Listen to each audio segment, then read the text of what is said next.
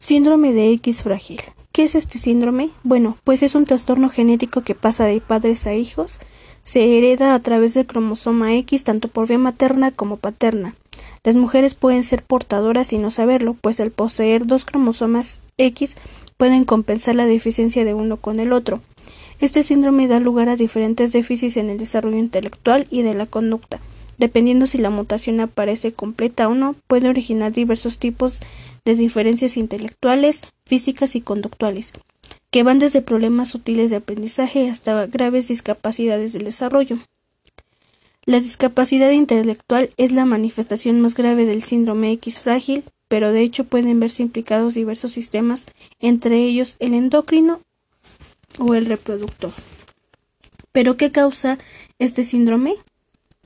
Bueno, este síndrome lo origina la falta de proteína FMRP que muta el gen FMR1, Fragile X Mental Reduction, responsable del correcto desarrollo del sistema nervioso y esencial para una evolución cognitiva normal. El déficit o ausencia de la proteína origina un exceso de sustancia blanca y esa es la base del fenotipo cognitivo-conductual característico de este síndrome. Su nombre X frágil se debe a una anomalía estructural que se detecta en la porción distal del brazo largo del cromosoma X.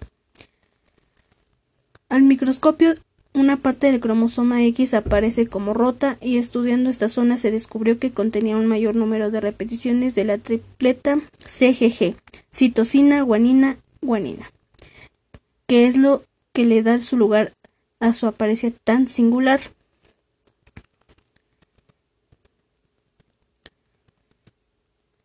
¿Cuáles son las características clínicas de este síndrome? Las características clínicas que están presentes en este síndrome se dan en las áreas principales del desarrollo motriz, conductual y cognitiva. Las características físicas más comunes de este síndrome son cara alargada y estrecha, paladar ojival, orejas grandes, pies planos, macrocefalia, frente amplia y mentón prominente.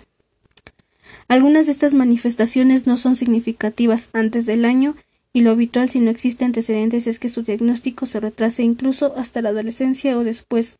En el caso de las mujeres, pues la mayoría de los recién nacidos no muestran síntomas físicos que hagan sospechar.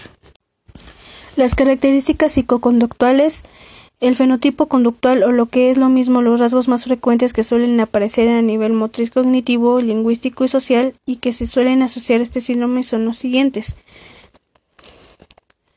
Cognitivo conductual, retraso en el desarrollo.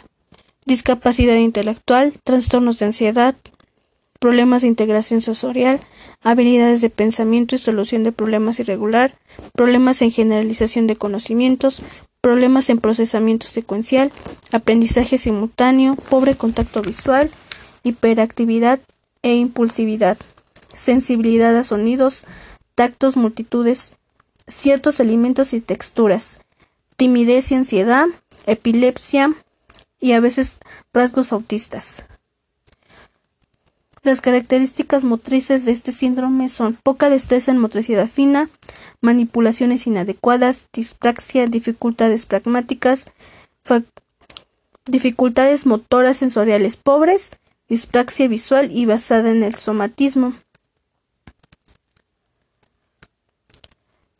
Las características de este síndrome en el lenguaje y en el habla son retraso en el lenguaje, lenguaje alterado y repetitivo, tono de habla muy alto, falta de naturalidad, lenguaje evasivo, dificultad pragmática.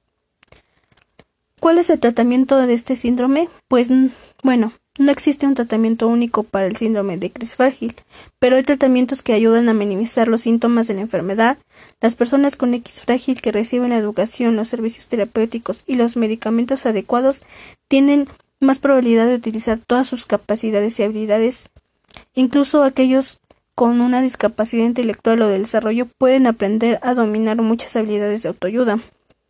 La intervención temprana es importante, dado que el cerebro de un niño pequeño aún está formado, aún se está formando. Una intervención temprana brinda a los niños el mejor comienzo posible y la mayor probabilidad de desarrollar un rango completo de habilidades.